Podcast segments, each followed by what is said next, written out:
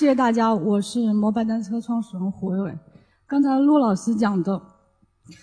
太感，我我在后台一直流眼泪，呃，太逗了。嗯，是这样的，就是其实他刚才刚好在讲的就是他在城市里面的观察和细微的感受，然后，嗯，对，然后呃。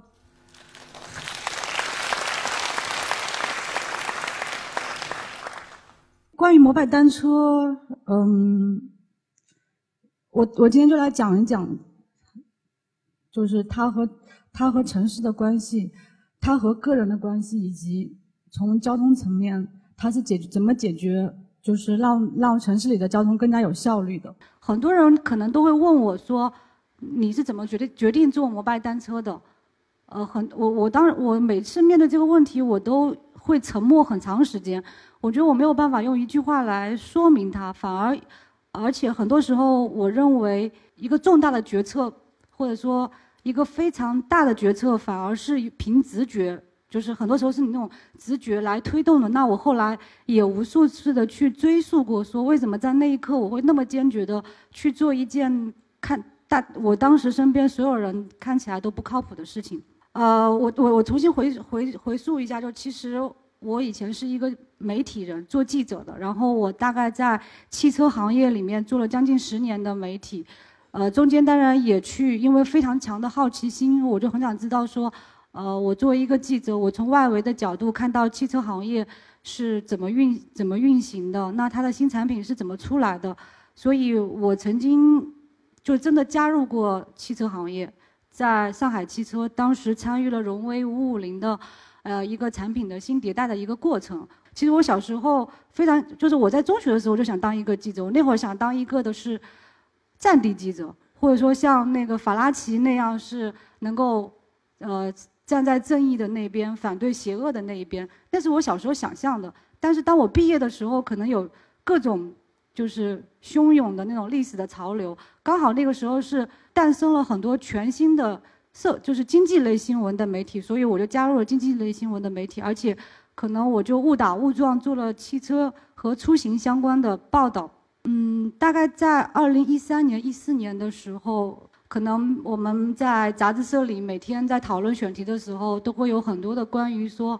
呃，未来的，然后可穿戴设备的、智能的，然后。呃，在过去十年，互联网解决了我们的什么问题？那接下来的未来十年会解决什么问题？可能考虑的很多的是这些方面。那我因为在汽车行业做了将近十年，所以我就刚好在这个交叉口也去思思考了很多关于出行的一些思考。大概在二零一三年的呃年初的时候，我去了一次拉斯维加斯。它是一个消费类电子展，但是我在那里看到了很多很多汽车公司的展出。我当时就有一种非常强烈的感觉，是说，嗯，未来汽车可能是会发生很大的变化。因为我自己是一个女生，我其实对于汽车里面那一套逻辑，没有特别感同身受。比如说推背感啊，零公呃零到百公里加速啊，呃车身轻量化啊，然后嗯就是每年新产品的迭代啊。量啊，然后那个圈子里面人人人员的涌动，反而是我去关注到互联网和汽车之间发生的变化以后，我有了很很深的体会。比如说，我会用我的手机连上我的汽车，然后开始听，开始听各种就是网络电台，然后我很多的娱乐生活反而就变成了在那个汽车的空间里。我我们后来就说，汽车其实它不仅仅是一个交通工具，而是说。它是一个空间，然后是一段距离，是一段时光。如果你这样去看待汽车这个工具的时候，可能你会有更多的想象力。汽车以前它其实是一个信息的孤岛，它非常的独立。然后比如说你可能不知道你前面的汽车，你也不知道你左边的汽车是谁，或者说你跟在汽车交互的时候，你会发现你的手机早就已经是 iPhone 了，它非常的非常的便捷，它连它连接了世界上很多的东西，但你的汽车它还是孤立的。它甚至有时候还用的是 CD 机，可能你连 CD 都早就已经没有了。然后呃，讲，所以在那个展上更多讲的是说人与汽车的交互，汽车与汽车的交互，以及未来的就是未来的一个交通的出行。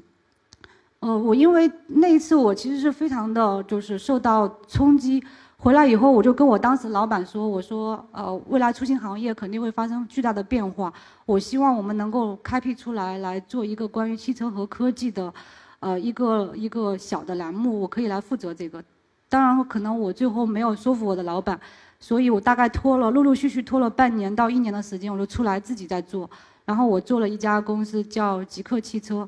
总的来说，其实我不是一个特别。”呃，有野心，有企图心，但是我是属于那种，如果我心里有一个想法，它就是像种下了一颗种子，然后它就会不断的发芽。如果我不去做的话，我可能会不能接受，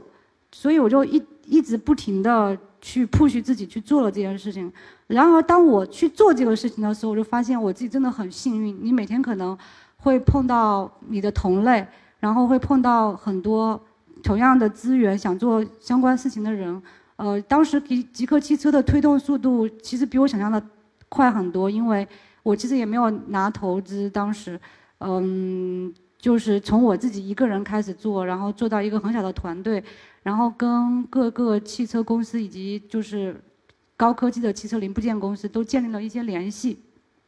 那在这个过程当中，我非常有幸的就呃认识了非常多汽车行业里面的先锋派，嗯，那那那一群人，他们也在。他们在想的更多也是说，呃，为什么汽车行业的发展还是那么缓慢？为什么它的逻辑其实一直都没有变化？比如说，他可能在想一个产品的形态，但是财务部就要审核一年，等他审核出来的时候，其实互联网公司已经把那个产品做出来了。在这个过程当中，也大家也很多在讨论说，未来的出行方式应该是什么样的？我们更多讨论就是说，其实在未来，个人交通工具会发生很大的变化。个人交通工具反而会回归，比如说自行车、呃电动车。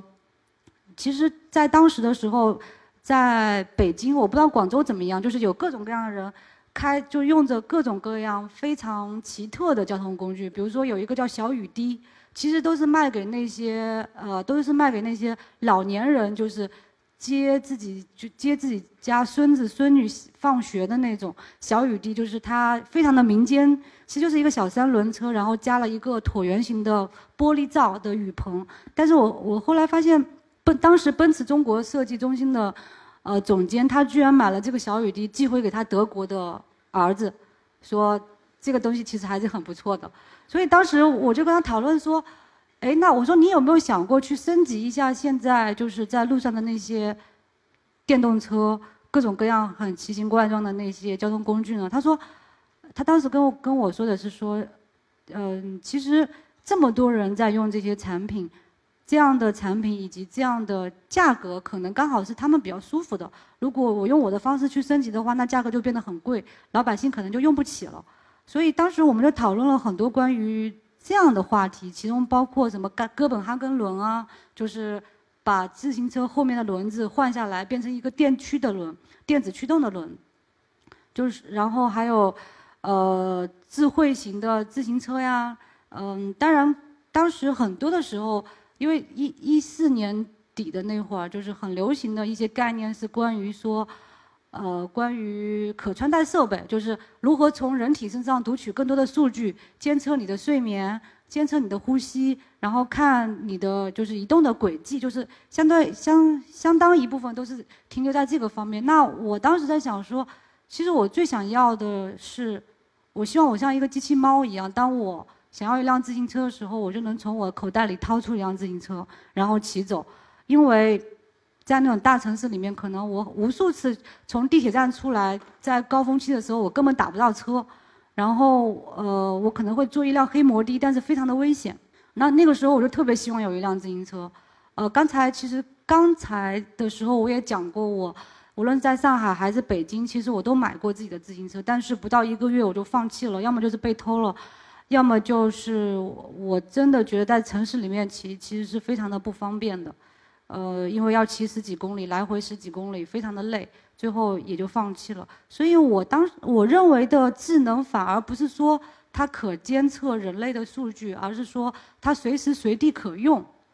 呃，这个是。在我还没有跟我的投资人、跟我的呃合伙人去谈这些话的时候，其实我就有很多这样的想法，包括呃有两次，一次在杭州，一次在嗯在瑞典的那个哥德堡，我都看到了公共自行车停在路边，然后一两次都是靠近傍晚的时候，我就想说，其实，在城市里面骑车去去游荡还是非常舒服的。然后我就我就使劲的想去说，我该怎么来租这个车呢？嗯，我我不知道去哪里办卡。我不知道去哪里交押金，然后他那个一个硬件的小亭子，我用我的信用卡塞了半天，他也不能解决。然后我当时非常强烈说，其实移动互联网支付已经那么的方便了，为什么一辆自行车我却骑不了？就这些都是我我在决定坐摩拜单车之前非常零碎的一些想法想法，而且当时我也不知道我会坐摩拜单车，然后直到有一天。呃，我跟一群工业设计师，然后跟一些投资人坐在一起聊天的时候，就说我们我们未来可以做一一些什么样的个人交通工具。然后当时我的天使投资人突然说了一句话，说：“哎，你有没有想过我们要做共享单车呢？然后用手机扫码开锁。”我当时就立刻被击中了，因为我刚才说那么多，说什么什么像。哆啦 A 梦一样，可以从口袋里掏出一辆自行车，可以骑，随时随地可以骑。那他他的这个想法刚好就解决了这个问题，所以我当时就说：“哎，这个我要做，我们可以做这个。”然后当时其实我也没有想过说我会来 lead 这个产这个这个项目，但我坐在我身边的那些工业设计师后来就不不断的在论证说这个有多难，因为会被偷走，呃，而且我不知道应该布在什么地方。呃，就反正各种各样的问题提出来，最后他们就退出了。最后那么多人在讨论这个话题，只有我最后愿意来做这个话题，最后就变成了我是这个项目的创始人。大概的一个故事其实是这样的，所以嗯，很多时候我可能一直在想说，我没有办法用一些特别数据的模型的东西来证明我是对的。呃，当然也许这次是凑巧吧，但是呃，刚才。我其实，在前面的时候我也说过，这个是做决定的一个过程。另外，我认为让自行车回归城市，其实是一件非常有意义的事情。呃，一个城市如果适合自行车骑行的话，它的幸福指数一一定是非常高的。因为首先它应该有自行车道，然后有绿树，因为如果没有绿树的话，夏天会非常的热。然后呃，人人们很愿意，空气应该很良好。这样的话，人们才愿意骑骑行去骑行。所以，那我们是坐等有一天能够变成这样，还是说我们每一个人可以付出一点力量，呃，让这样的事情发生？所以，其实我想的很。所以我们还有一个 slogan 是说“骑行改变城市”，就是说骑摩拜这件事情其实是能够让城市的管理者。让我们所有人的意识当中能够意识到，说其实我们可以骑自行车出行，以及我们呃城市可以变得规划的更加适适合骑自行车出行。有了这些想法以后，我其实比我第一次创业的速度就会快很多，我就迅速的投入投入进去来做这件事情。那开始的时候我就在想说，我们到底需要一辆什么样的单车？这个其实是我当时去看了很多公共自行车，看到的一些问题，比如说它最容易坏的一些部件是，呃，需要打气。左边这个其实是在巴黎的时候我看到的，它的那个内胎就被扒出来了，就是它特别容易坏的几个点就是充轮轮胎需要充气，会掉链子，容易生锈，嗯，需要很多的去维护。从这些层面来讲，我当时。其实跑了很多的国内的，就是自行车的组装工厂和一些配件厂。我当时就说，呃，我有一个目标，就是我要生产一辆自行车是四年免维护的。其实很多人也问我为什么四年免维护。说实话，我没有想得特别的细节。当时就是，呃，大概算了一下这个车的成本和运营需要付的出租的成本，大概算了一个模型，认为四四年免维护是相对比较。相对比较 make sense 的，然后就以这个目标去寻找我们的供应商。但我后来发现，自行车行业其实就像最早我们的台式机组装的那个行业一样，就是它会给你一个车架，然后给你各种各样的配件，帮你组装成你想要的那辆车。它可能就是会用什么禧玛诺的，呃，用各种自行车品牌的那些。零部件来帮你组装。所以，但是我跑了一圈以后，我就发现其实实际上没有人能够达到我们想要的，就是那那那一种共享自行车。而这个共享自行车，我也没有特别简单的把它看成是一辆自行车，我把它想象成是一个解决，呃，就是用自己自制动力的，就是自己产生。动力的一种解决零到五公里出行需求的一种，就一种新的运力，它就像一个新的物种一样。但是我可能想的比较多，这个我不知道为什么，我常常看到我们的那个摩拜单车，我脑子里想的都是那个 Chappy Chappy，就是那个呃超能茶派。我不知道你们有没有看过这个电影，就是讲有一天那个机器人有了人类的意识以后，他会做什么？但是当时里面就是这个 Chappy，它有一个。他有一个问题，就是他需要他他当时的电只有五天，他五天以后就会死掉，呃，所以其实我我觉得一个硬件产品给他一旦通通通上了电，并且把它放到外面去让它自运营的时候，它似乎就有了生命，呃，这个大概是我去跑了传统自行车，按照四年免维护的时候的一个成本报价，但我觉得其实也不是特别靠谱。呃，为了达到这个目标，我可能就去看了很多材料的厂。这个是关于铝的，当时他们是生，应该是陨矿嘛，是生产，就是为那种高铁啊、飞机啊去生产那种最坚固的、最轻量化的那些铝的材料。因为我以前是做汽车行业的嘛，所以很多我身边的朋友也好，我身边的资源也好，都是跟汽车相关的。我们当时就说，它可不可能是有一个底盘？那这个底盘它是一个轴传动，因为如果是轴的话，它就足够坚固以及不会掉链子，所以我们当时就自己去设计和研发了一款新的轴。这里面我又想扯出另外一个话题，就是，呃，其实轴传动比链条传动的历史还要还要还要长。呃，就举个例子，电动电动汽车的历史其实是比汽车的历史要更长，但是为什么到了后来的呃用户市场？呃，链条传动成了一个主流，类似于汽车成了一个主流一样。呃，我我其实问过无数人这个问题，后来我得到我我大概分析的一个我自己总结的答案，就是链条传动相对来说它是呃容错率比较高的，比如说它稍微稍微松一点、紧一点，问题都不大。如果它掉链子了，如果对于个人用车的时候，我是可以很快把它修回去的。同时，就就算它断了，我可能再铆一下也能铆回去。但是如果用轴传动的话，其实你去维修它的那种方法就会相对来说比较难。同时，在一百年前的工艺去做那个轴，去滚做那些滚珠，做里面很多的呃零件，相对来说会更加的难。但是我们今天各种就是金属制造的工艺已经进步了，这这个是一个方面。所以。呃，工业其实是有非常强的一个惰性的。比如说，我做这个链条，我已经做了几十年，甚至一百年，它一直很赚钱。对于工厂或者很多公司来说，它是没有动力去改变的。如果它要改变的话，它可能要换新的生产线，要重新培训工人。也就因为此，所以很多技术在当年出现了分支以后，它没有再回来。那就像汽车和电动车一样。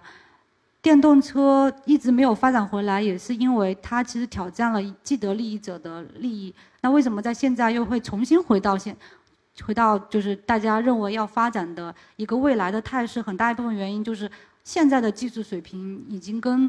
呃一百年前不一样了。同时，我们需要一种新的力量去推动这些事情去发生。因此，我们就用了轴传动，希望它是四年免维护的。这个左边这张图其实是我们，呃，我们当时做的一个手工样件。这个是手工做出来第一个，因为所有的硬件都需要用手工做出第一个的样件，然后去不停的修改。这个是我们最早的一个成型的东西。呃，我刚才说了，就是说自行车其实是都是为了功能设计的，而不是说。为了好看而设计的。其实我们在设计现有的这些自行，就这一辆经典版的摩拜单车之前，我们有过很多这些设计的讨论。这些也都是我找一些汽车设计师帮我设计的。最后，因为从呃，无论是从工艺上，还是从很多，比如说那个横杠那么高，其实女生穿裙子就上不去。从很多用户的角度去考考量，就把它给取取消了。最后我们得到一个结果是这样的：其实。你看，它除了轴传动以外，它后轮是电机发电。很多人就是会说，为什么摩拜单车骑起来会有点重？刚才的时候我在外面也骑了一辆，开始的时候有点重，然后后来就变得很轻了。主要是因为它有一个电机发电，那你动能其实是守恒的。呃，当你当它电压比较低的时候，你就需要用你更多的动能去给它充电。然后它电压比较高的时候，你骑起来就会比较顺滑。其实跟车身的重量没有太大关系。另外，你就看它其实是一个全铝的车身，全铝的车身，然后拉丝抛光，这个工艺其实跟那个 Mac 上的那个表面是一样的。当时我们的考虑是说，呃，让它回回归到材料的本色，这样的话，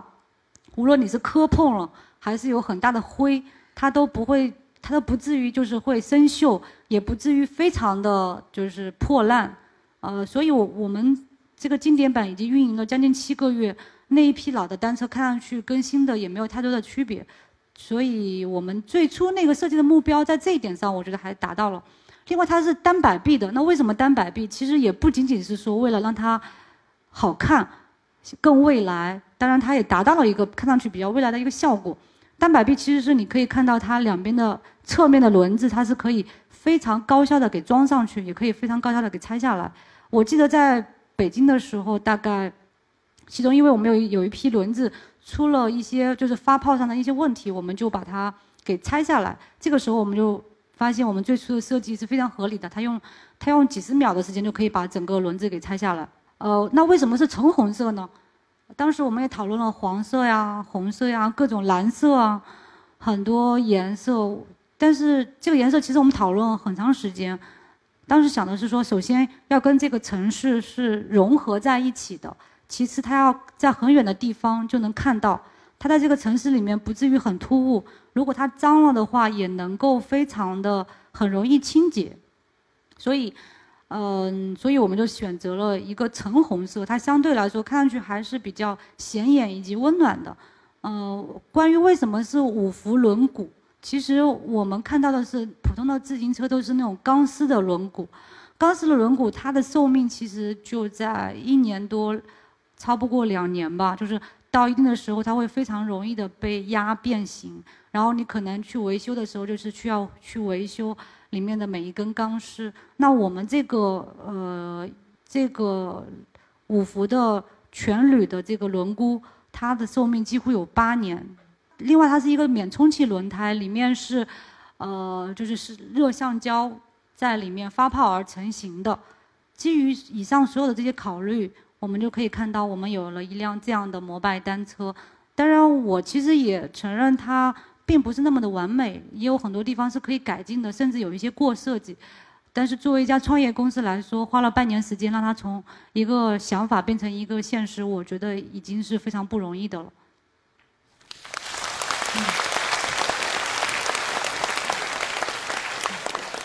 呃，这个就是我们其实手工打样的第一辆量产车。接接下来我们来大概看一下我们是怎么样用那个摩拜单车的。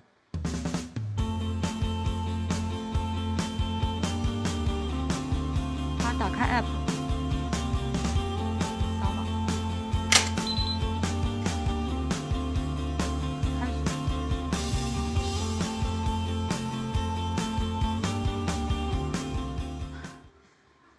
我们真的不是故意的要做个这个广告，因为那个可能是我们现有的视频里面就有这么多吧。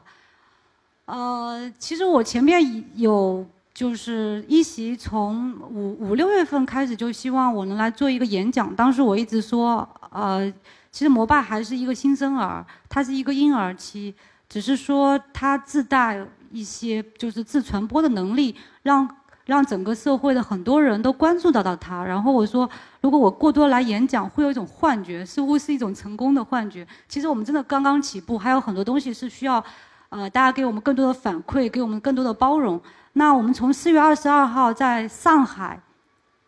第就是呃上海第一次发布以来，我们已经进入了四个正式进入了四个城市。现在上呃现在在成都已经开始试运营了。那么就是这个背后发生了哪些故事呢？我们大概来看一下。其实我们从数据的角度可以看到很多自行车给我们带来的变化。这是北京的十五天。这是八月十六号、十七号。你会看，就每一个点都是每一次开关锁。开始的时候，我们投在了中关村，大概就投了一一百多辆。后面我们慢慢的加大了投放量，我们发现这个十五天的一个变化。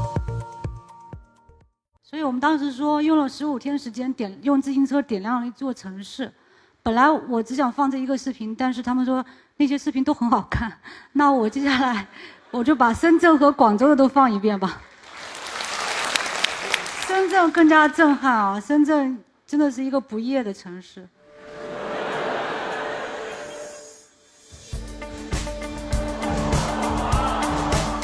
凌晨一点的时候有这么多人在骑行，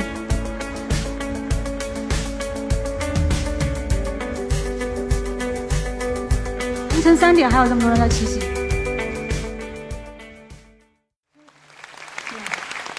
我在深圳的时候。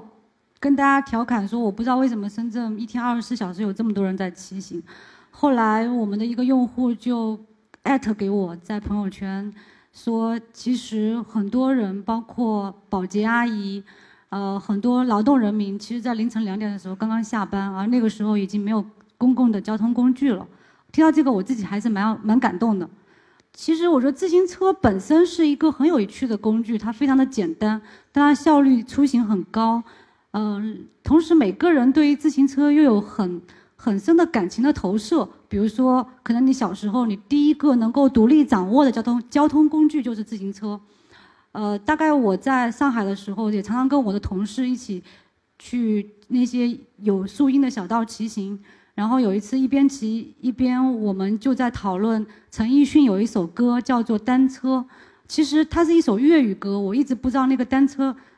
讲的是什么。刚好那个同事他是广州同事，他跟我说，呃，是在讲他跟他爸爸唯一的拥抱，就是他坐在后座的时候能够抱着他爸爸的腰，然后他爸总是对他很严格、很严厉、很严苛，他所有的那种温暖的记忆都是在那辆自行车上。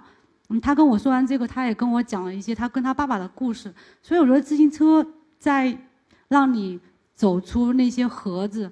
然后让你走到城市的街道上。让你用一个十公里左右的速度和你身边的人谈话、聊天，你会发现，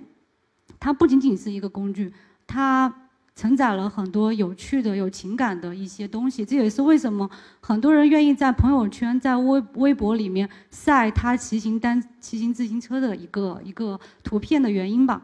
呃，所以摩拜单车的梦想，从我最初一些个人的一些零碎的体验到。做了一个决定，到后面我们做了无数，其实大家并没有看到、看不到的一些努力，其实都是想要说让能让自行车能够回归回归城市，让我们的城市生活能够更美好。谢谢大家。